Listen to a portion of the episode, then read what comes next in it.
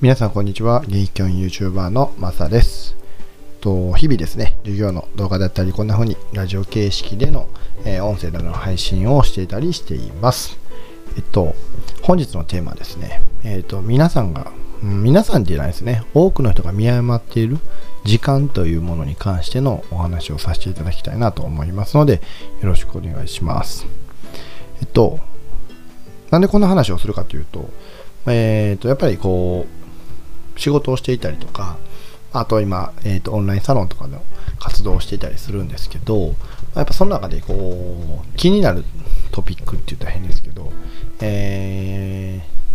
ーまあ、気になることの一つにやっぱ時間の使い方っていうのがすごく僕の中で気になるポイントがあるんですね。で、やっぱりこう、24時間365日っていうのはまあ一人でもね、違う人がいないわけで、まあその時間をどう使ってるかっていう中で、例えばオンラインサロンの活動をしていたりとか、もちろん本業のね、えー仕事をしていたりとか、まあ中にはね、副業をそうやって、えー時間を割いてやってたりとかっていうことがあると思うんですけど、えっ、と、これ勘違いしてはいけないっていうのが、あのま自分の時間のね、切り売り方はね、多分自分の意思次第でできると思うんですよ。ただ、相手の時間を奪ってるっていう感覚を、で、これで忘れてはいけないのかなっていうふうに、えーいつも思ってるので、まあ、そのあたりの方の説明をしていきたいなと思います。えっと、まあ、時間を奪うって言って、こうね、なんかその人にこう時間を使ってるっていうイメージじゃない、この、うーん、悪気がないんですけど、実は時間を奪ってるよっていう結構例があったりとかして、えっと、例えば、一番わかりやすいのが、えーっと、何ですかね、特になんか議論というかな、議論をされないまま進んでいく会議とかって、これ時間の無駄すごい大きいじゃないですか。例えばテーマが決まっていて、え今どういう進捗状況でっていうのがもうね、報告できるような状態であったりとか、でもすでに、え書類とかテキスト上では報告されているそういう前提でこう話し合いを進めば、もっともっと前に進めたものを、えま、それを怠っているせいで、例えばこうね、ゆっくりしたりとか、まあ、他のテーマにこう動いたりとかっていうことが、まあ、もしあれば、えっ、と、その時間って、うん、自分の時間はね、それで、こう、そういう選択になってしまったのも、まあ、悪いんですよ。悪いんですけど、まあまあまあ、まだ許せるじゃないですか。けど、言ったら、例えばそこに、えー10人の人がいて、で、その段取り不足のせいで、例えば5分の時間を費やしたときに、僕がいつも思ってるのは、じゃあ、その10人の人が5分の時間で、言ったら 10×5 の50分、この50分分の時間をあなた一人が奪ったんだよというような考えを、まあ、持ちたいなっていつも思ってるんですね。じゃあ、もしその10分 ×5 の、えー50分分を仮にね、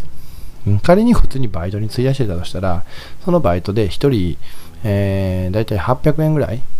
ですよね。えーまあ、時給1000円ぐらいにして、えー50分やから6分の5したら、まあまあ大体800円、900円ぐらいだと思うんですけど、800円ぐらいかな。っていう計算が、まあ、パッとできるじゃないですか。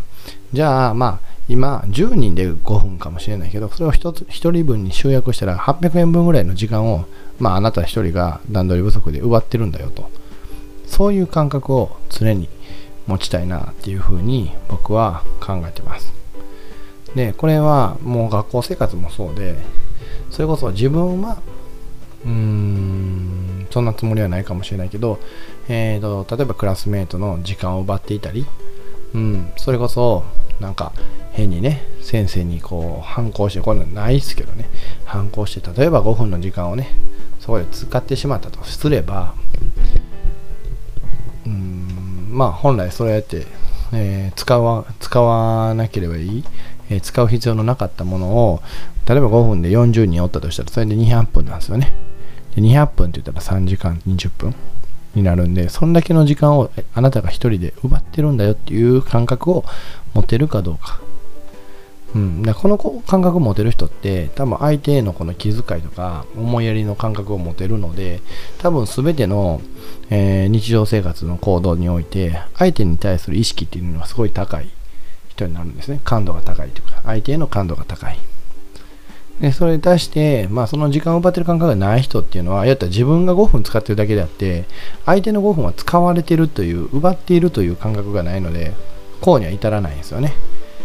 なんで、これすごく実は機械損失をしてる